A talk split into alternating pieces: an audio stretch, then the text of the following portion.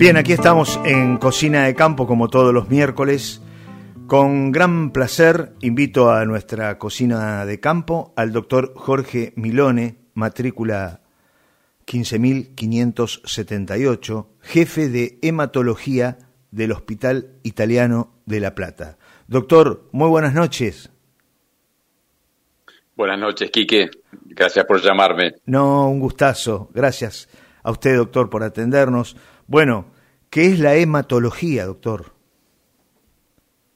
La hematología es una especialidad médica que, estudia las enfermedades de la sangre, eh, tanto las enfermedades primarias de la sangre como las consecuencias de otras enfermedades que repercuten en, la sangre y en los órganos que producen la sangre.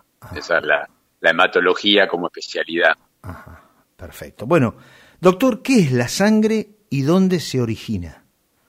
¿Cómo se forma? Y la sangre es esto que, todos nos imaginamos, digamos, es el vehículo, es el transportador, es lo que comunica los diferentes tejidos del organismo. Entonces, eh, como, como, vos pensás cómo llega el oxígeno del, del pulmón al cerebro, al corazón, bueno, lo transporta, lo transporta la sangre. Cómo llegan los nutrientes que nosotros comemos del intestino al hígado, que es la gran fábrica de proteínas que tiene, tiene el organismo, bueno, esto también sucede a través de, la sangre. Cómo llegan los, los, glóbulos que necesitamos, los glóbulos blancos para el infecciones, si tenemos un corte en la piel o una infección en, un bronquio y demás, bueno, también a través de, la sangre. La sangre es el intercomunicador eh, de todos los de todos los tejidos del organismo y bueno y tiene una parte una parte líquida del 60% aproximadamente de, de, nuestra sangre de la sangre humana es, es líquida es lo que conocemos como plasma y el resto son elementos corpusculares, eh, elementos formes. Me refiero a los, a los glóbulos rojos, a los glóbulos blancos, a las plaquetas, eh, que cada uno tiene una, una, función específica y que para la mayoría de, las, de, ellos la sangre también es un vehículo. Por ejemplo, para los glóbulos blancos es solo el transporte desde el órgano que lo forma hasta el tejido que lo necesita. Están siempre circulando eh, preparados para actuar ante cualquier, hasta cualquier eventualidad, dígase una, una, complicación infecciosa. Y después la sangre tiene una serie de, factores que, son trascendentes para la vida, digamos. Y vos alguna vez te preguntaste, Quique, por qué la sangre no se coagula en el organismo y cuando nos sacan un tubito de sangre y vos la dejás a temperatura ambiente, esta se coagula. Exactamente. Es una, claro. Eh, el primer motivo por el cual la sangre no se coagula es que circula. ¿Mm? Es decir, que la sangre está continuamente en movimiento, bombeada por el, por el corazón, hace estas funciones que referíamos algunas, digamos, de conexión entre los tejidos, pero está continuamente en movimiento. ¿Mm? Ajá. Y el, otro, y el otro motivo es que la sangre tiene un equilibrio muy, muy exacto entre factores que producen la coagulación de ella y factores que la inhiben. Factores coagulantes y factores anticoagulantes naturales. Esto del, de, la circulación, del, movimiento, es una cosa que, que, que todos van a entender con muchísima claridad. Es cuando nosotros estamos en reposo, por ejemplo, internados, o tuvimos algún accidente y estamos con una fractura, cualquier, cualquier cosa banal, nosotros tenemos el riesgo de desarrollar una trombosis, que la sangre se coagule dentro de las venas. Y buena parte del motivo de esa, de esa trombosis es el reposo. Es que estamos quietos, que si nos operan la masa muscular se relaja y se aprieta contra, contra la cama, contra la camilla, eh, y esto produce pequeñas lesiones en, las venas y se coagula y se produce una, una trombosis, complicación bastante frecuente en los pacientes, eh, en los pacientes internados. Vos me preguntabas dónde forma la sangre. Sí, correcto, mm. correcto, porque, bueno, uno se saca sangre, pero enseguida hay que reponer lo que se sacó. Eh, ¿cómo, eh, cómo, ¿En qué lugar se origina? Bueno, para, para tu programa, digamos, y para los oyentes del campo lo van a entender claramente. Es decir, la, la sangre, los elementos formes de la sangre, los glóbulos de la sangre, se originan en el caracú de los huesos. Ajá, ¿Mm? en el caracú. Eh, en, el, en el caracú. En la, eso es la médula ósea. Que en realidad la médula ósea en los adultos está solamente en los huesos planos, pero en los chicos están todos los huesos. Eh, después con el tiempo se transforma en médula grasa, que es el, caracú de los huesos largos, digamos, el caracú de la vaca. Sí. Y queda solamente circunscripta la médula ósea activa a, los huesos planos. Ah. Los adultos tenemos médula ósea activa en los huesos del cráneo, en los huesos del tórax y en los huesos de la pelvis. Y la médula ósea es un órgano muy simple de explicar, con una gran complejidad fisiológica, pero muy simple de, entender su, anatomía. es un, par de abejas, un trabeculado de hueso, de pequeñas, que dejan espacios libres eh, que están ocupados por las células progenitoras. ¿Eh? las células madres de los glóbulos de la sangre. Esas células madres, que vos habrás escuchado muchas veces hablar de las células madres y de, de, la utilización de células madres y demás, cada línea de, los glóbulos de la sangre tiene una célula madre especial en la médula ósea.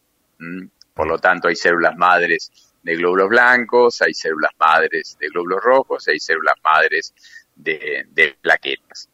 Eh, la médula ósea es mucho más compleja, allí están las células que producen hueso y que reabsorben hueso, están las células de la inmunidad eh, eh, que producen anticuerpos, es un órgano mucho más complejo, digamos, pero es un órgano líquido, al igual que, al igual que la sangre. Es decir, si nosotros punzamos un, hueso plano y aspiramos, viene un, un, material de aspecto sanguinolento, grumoso, y, y, eso es la médula ósea. Doctor, ¿qué función tiene la sangre en la infección por COVID-19? Bueno, esta, esta, esta pandemia que, que, nos ha conmovido a todos y que ha motivado esta, esta larga cuarentena, eh, ya todos somos médicos o no médicos especialistas en, COVID, ¿no? el, virus ingresa a través de, las células del, tracto respiratorio. Esas son las células que son colonizadas por el virus. ¿eh? Eh, el virus tiene un, mecanismo de, acción fascinante para él. ¿eh? el virus se incorpora al, al material genético de la célula que invade y la célula que invade lo empieza a reproducir. Eh, por eso prolifera el, virus dentro del, organismo. ¿Se hospeda en algún lugar en especial?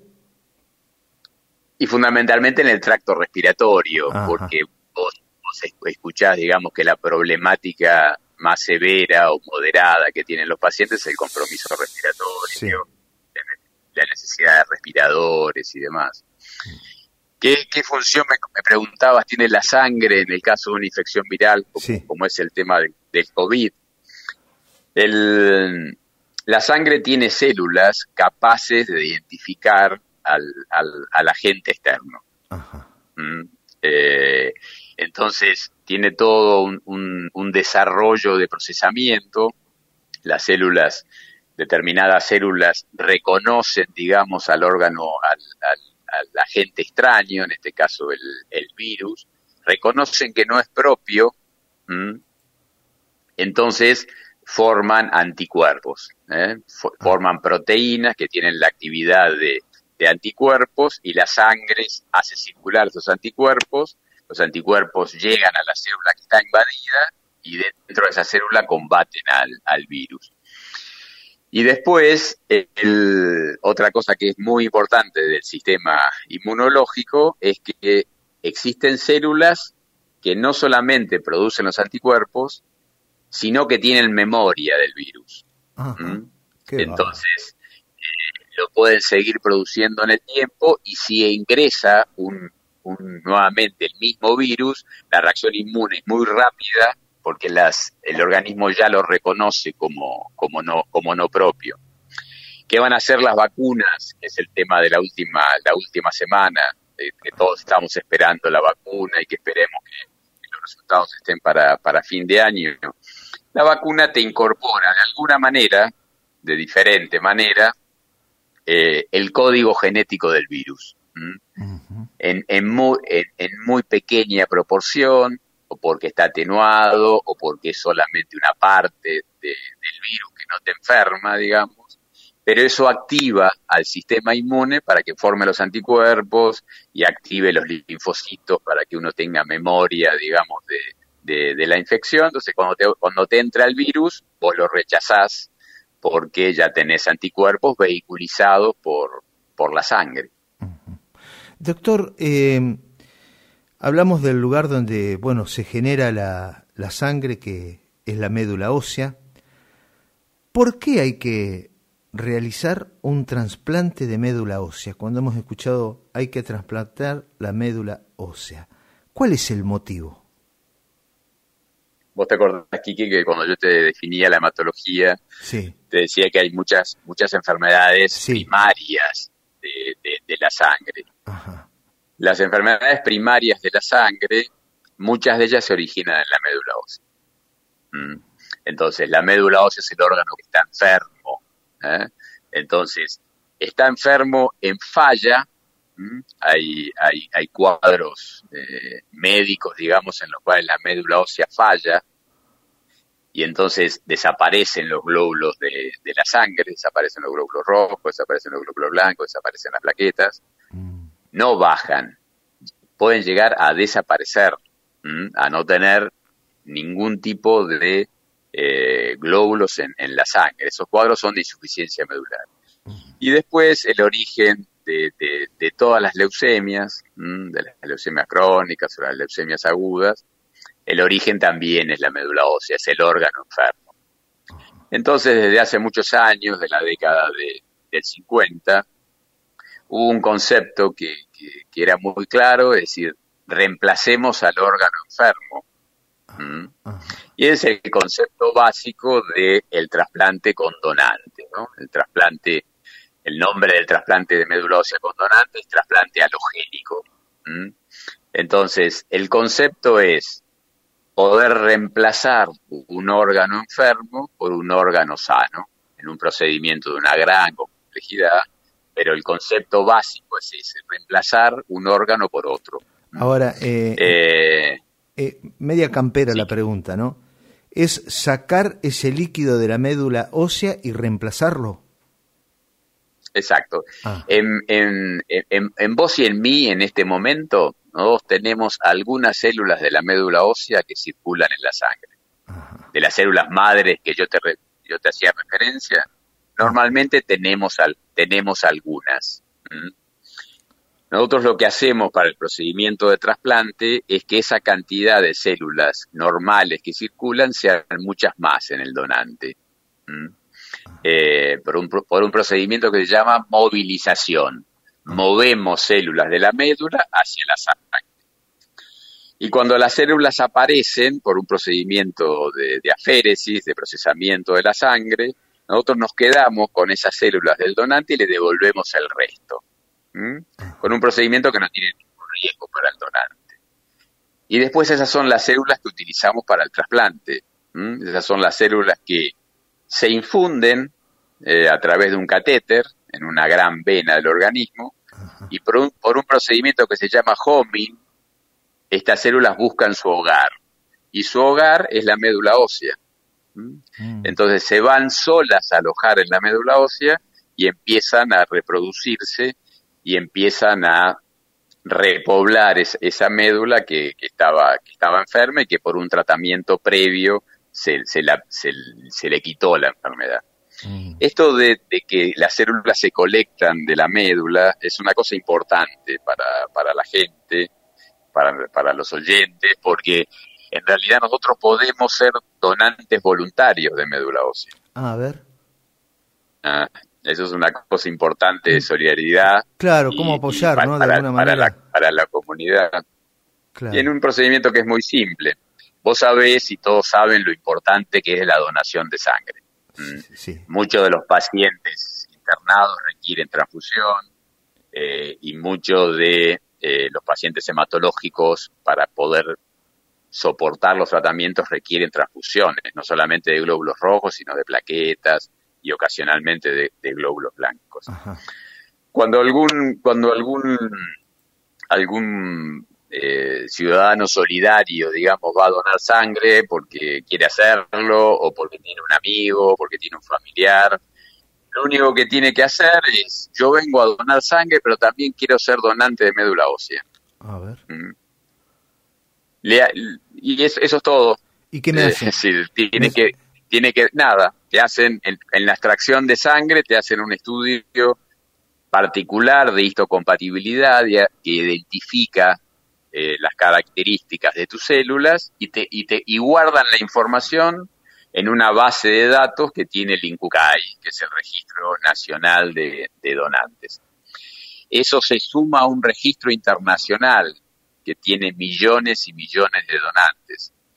Entonces, cuando uno tiene un paciente que requiere un trasplante, lo primero que busca es si tiene un hermano histoidéntico. Este estudio de histocompatibilidad que yo te decía de identidad celular si tiene un hermano que es igual a él en este estudio de, identidad. La probabilidad que eso suceda es 25%, es azar, es de acuerdo a cómo se combinaron los genes de tu papá y tu mamá. ¿Mm? Si vos tenés 100 hermanos, 25 van a ser iguales a vos. ¿eh? Pero como tenemos uno, dos o tres, la posibilidad es baja realmente.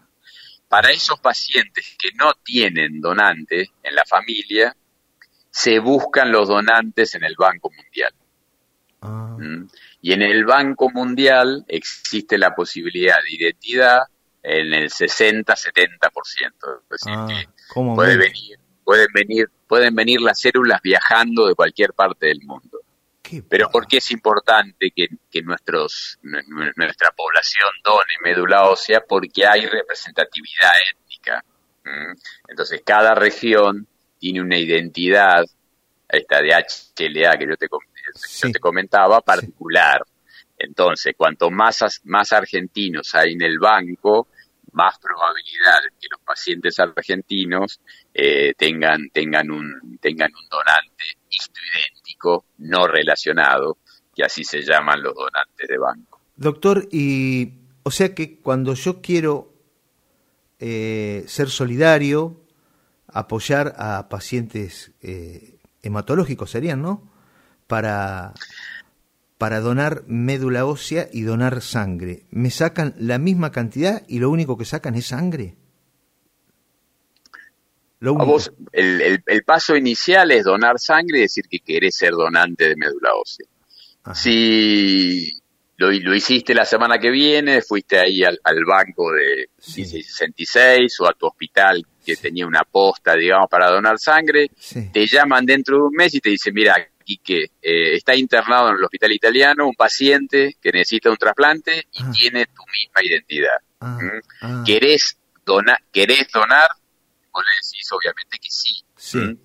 Entonces, lo que te hacen es movilizar las células con una medicación muy simple, digamos, que te aplicas unas dos o tres inyecciones subcutáneas, te, te mueven las células de la médula hacia la sangre, te hacen un procedimiento de aféresis como si donaras plaquetas, el procedimiento se queda solamente con estas células de la médula ósea y te devuelve el resto. Para vos no significa, no significa nada. Y para el paciente es un aporte que puede llegar a ser vital. Pero no tengo que estar internado ni nada, es, es una hora que tengo que estar ahí y listo. Una hora y media conectado a una máquina que procesa tu sangre. Ah te saca sangre a través de una vena y te la devuelve a través de, a través de otra y bueno, y haces un acto de, gran solidaridad. Y nosotros empezamos con este programa que denominamos Atención de Pacientes Hematológicos de Alta Complejidad en la década del 80, aquí, Mm. Hicimos el primer trasplante en la provincia de Buenos Aires, poco tiempo después que se había hecho el primer trasplante en el Hospital Británico de, Buenos Aires de, médula, y empezamos esta trayectoria en, la Fundación Mainetti, en el, Centro Oncológico. Allí hicimos el primer trasplante en la década del 90. Cuando el Centro Oncológico eh, cerró, tuvimos la oportunidad de ir al, hospital. Eh, el hospital italiano es un hospital de, la comunidad que maneja la, comunidad italiana hace 133 años.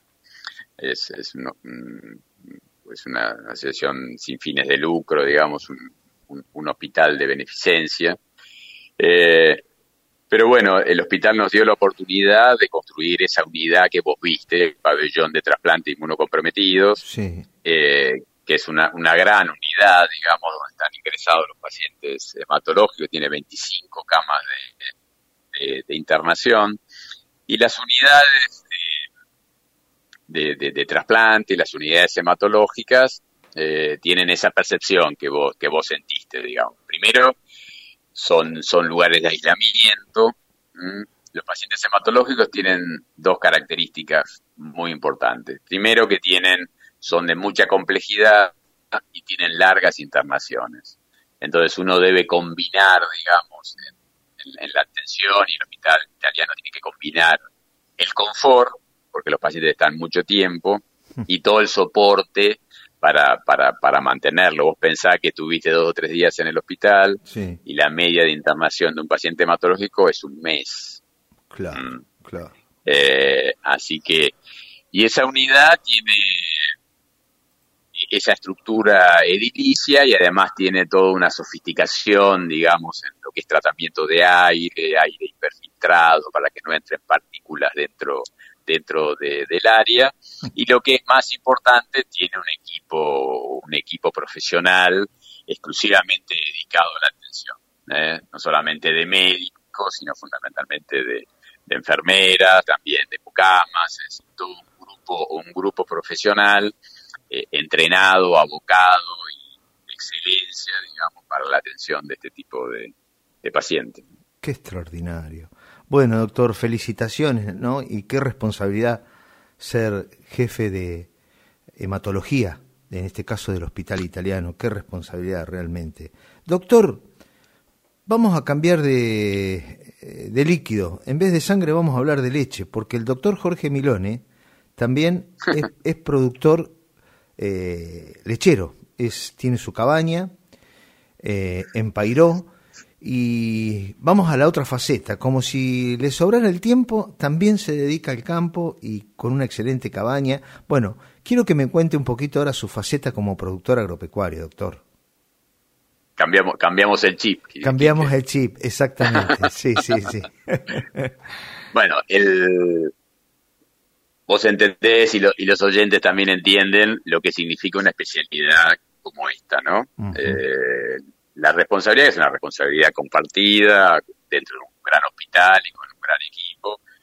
Pero bueno, yo siempre fui eh, muy amante del campo, creo que comparto una serie de valores con la gente del campo, la voluntad de trabajo, la confianza, la solidaridad.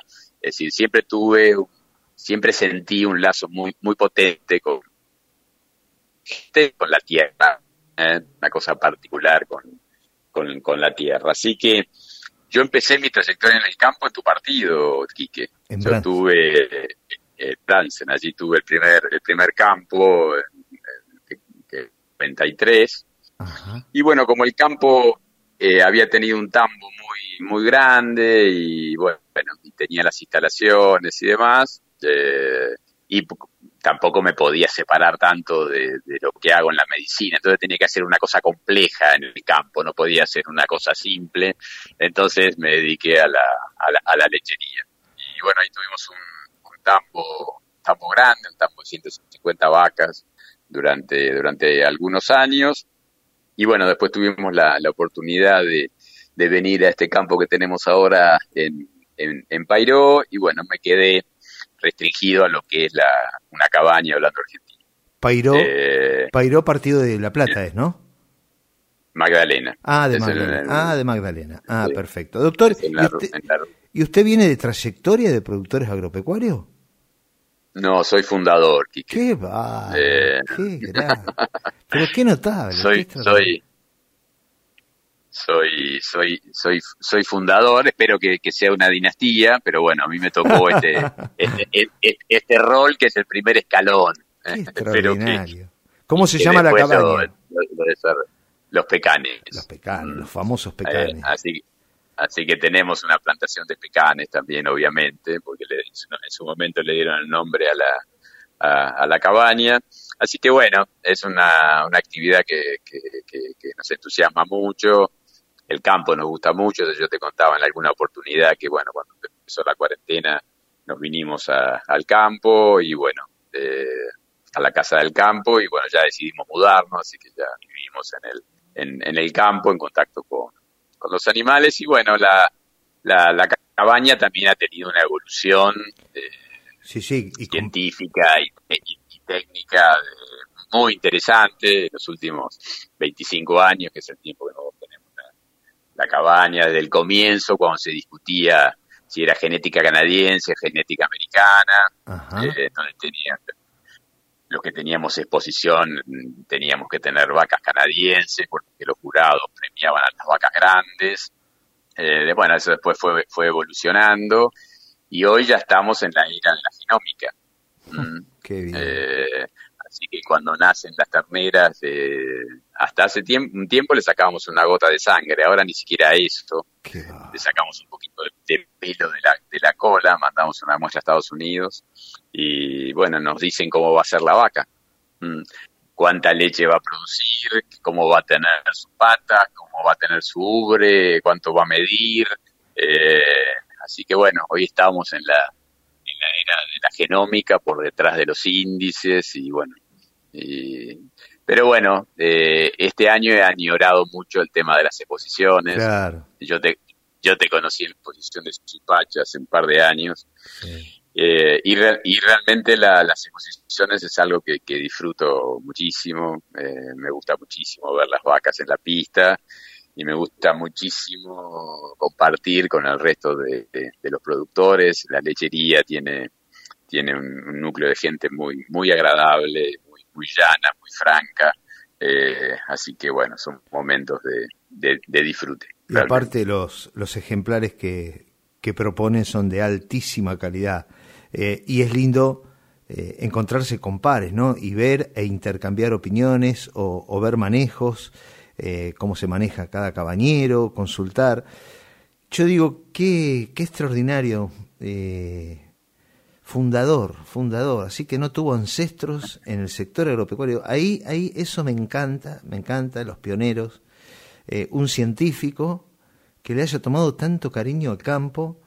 La verdad, doctor, que es un orgullo y, y, un placer hablar ¿no? con una persona que, que conoce tanto sobre la medicina humana, que de repente también, bueno, pueda eh, comparar los avances que tiene la, este, la genética animal, eh, eh, no solamente como productor o cabañero, sino también científicamente, porque obviamente que los conocimientos que usted tiene sirven para, eh, bueno, tomar, son más cercanos a los que podemos tener cualquiera de otras personas. Y, y, qué lindo lo que dijo de la lechería, ¿no? que es un mundo, un mundo apasionante, un mundo que lamentablemente, no lo quiero meter en este tema, pero políticamente no se hace nada nunca se hizo nada por la lechería, porque seríamos un país eh, productor de leche, productor de genética, eh, que, lo, que lo somos, pero bueno, se podría sobredimensionar, ¿no es cierto? Sí, se podría crecer mucho, eh, se podría creer, que crecer en la exportación de leche en polvo, como decís vos, podríamos ser líderes regionales en, en genética, pero bueno, todo eso requiere juntarse, viste que nos cuesta bastante, mm, eh, eh, no solamente en el sector, sino juntarnos con, con, los políticos, con los empresarios, con, la financiación. Eh, y bueno, la lechería siempre ha estado muy, muy dividida, ¿no? pero bueno, es parte de la, de, la realidad, mm, que, que todos esperamos que alguna vez, que alguna vez cambie, como va a cambiar el país y va a tomar otro rumbo y bueno, todos espero, espero que, nosotros podamos disfrutarlo y lo disfrutarán las, las próximas, las próximas generaciones. Pero bueno, yo creo que el país está, está predestinado, digamos, a un destino mejor ¿eh? y, un destino mejor para, para todos, que, que, es, lo mejor para cada uno de nosotros. Y con gente como usted, ¿no? Eh, inquietos, productivos, solidarios y, con seriedad. Doctor, sabe que le cuento eh, que lo admiro mucho, le agradezco mucho el valor que le da a las propuestas radiales que nosotros tenemos y bueno, cada uno a seguir trabajando de manera transparente y con pasión, ¿no? Sobre todo creo que con pasión, porque cuando se nos va la pasión, doctor, eh, se nos van muchas cosas, ¿no? Y la pasión es un motor. Claro. Mm, es decir, cuando van pasando los años, si te van agotando las fuerzas, lo que te sostiene en la tarea es la pasión por lo que haces. Así que bueno, yo espero que sigas, sigas con, con los programas. Yo me levanto, nos levantamos con mi mujer los sábados para, para escucharte en la radio y disfrutamos el, programa y cuando puedo te mando, te mando algún, mensaje con alguna, con alguna foto y, bueno, me divierte mucho y me da satisfacción eh, los contactos que tenés con la gente y lo que te cuenta la gente. Eh, eso es, bueno, es lo que yo te comentaba de, del campo. ¿eh? Claro. ¿Por qué yo estoy en, el campo? Es, es, por eso, eso que siente cada uno de los oyentes que te deja un mensaje los sábados en la radio. Ese es el, ese es el motivo, ¿eh? que se percibe claramente en esa situación, que se percibe en esto de la cocina de, de, campo, que yo me la imagino, digamos, y bueno, y cada uno de tus oyentes también, también se lo, se lo imagina independientemente de lo que uno puede hacer. Digamos, hay un montón de cosas que uno comparte más allá de, lo que es profesionalmente o de lo que pudo hacer y demás. Hay cosas que son más importantes y son cosas que nos, que nos identifican y es nuestra, nuestra identidad como persona. Doctorazo, un fuerte abrazo, un placer hablar con usted. Gracias, Quique, igualmente y cariño para todos. Un gran saludo a su señora. Muchísimas gracias, doctor. Adiós. Adiós. Buenas noches.